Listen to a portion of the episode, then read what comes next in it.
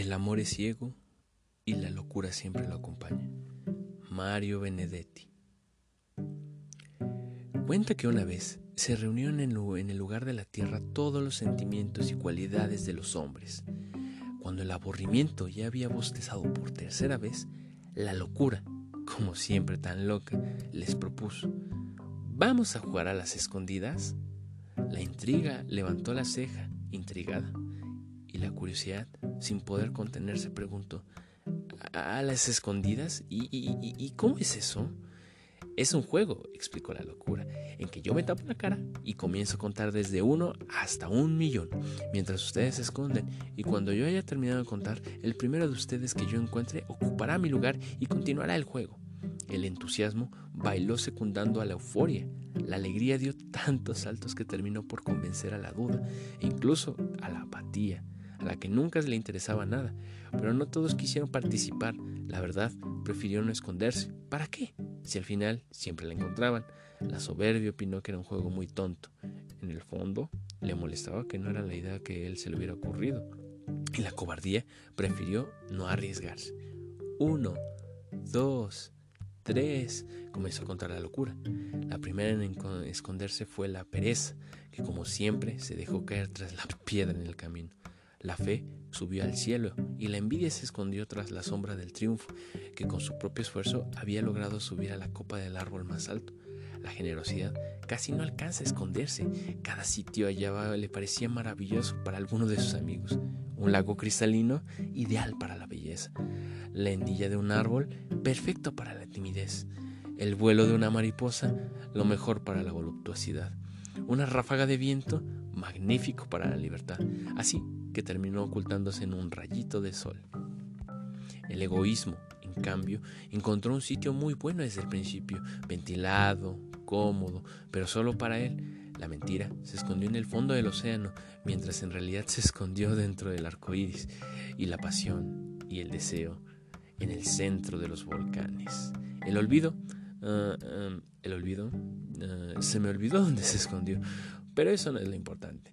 Cuando la locura contó 9999, el amor aún no había encontrado sitio para esconderse, pues todos se encontraban ocupados, hasta que divisó un rosal y estremecido decidió esconderse entre sus flores. Un millón, contó la locura y comenzó a buscar. La primera en aparecer fue la pereza, solo a tres pasos detrás de una piedra. Después escuchó a la fe discutiendo con Dios en el cielo sobre teología, y la pasión y el deseo se sintieron al vibrar a los volcanes. En el descuido encontró a la envidia, y claro, así pudo deducir dónde estaba el triunfo. Al egoísmo no tuvo ni que buscarlo, él solo salió disparado de su escondite, que había resultado ser un nido de avispas. De tanto caminar, la locura sintió sed y al acercarse al lago descubrió a la belleza y con la duda resultó más fácil todavía, pues la encontró sentada sobre una cerca sin decir aún de qué lado esconderse. Así que fue encontrando a todos, al talento entre la hierba fresca, a la angustia en una oscura cueva, a la mentira detrás del arco iris. Mentira, si ella estaba en el fondo del océano, como siempre, y hasta el olvido, que ya se le había olvidado que estaba jugando a las escondidas. Pero solo el amor no apareció por ningún sitio. La locura buscó detrás de cada árbol, bajo cada arroyo de planta, de las cimas de la montaña, y cuando estaba por darse por vencida, divisó un rosal y las rosas. Tomó una arquilla y comenzó a mover las ramas bruscamente, hasta que escuchó un doloroso grito. ¡Ah! Las espinas habían herido al amor a los ojos. La locura no sabía qué hacer, para disculparse, lloró, rogó, imploró, pidió perdón, hasta prometió ser su lazarillo. Y es desde entonces, desde la primera vez que se jugó a las escondidas en la tierra de las emociones, que el amor es ciego y la locura siempre lo acompaña. Es curioso lo que ocurre con este poema en particular, o más que poema, cuento ya que nos narra lo que es una visión del amor por parte de Mario Benedetti y que ha tenido bastantes reinterpretaciones.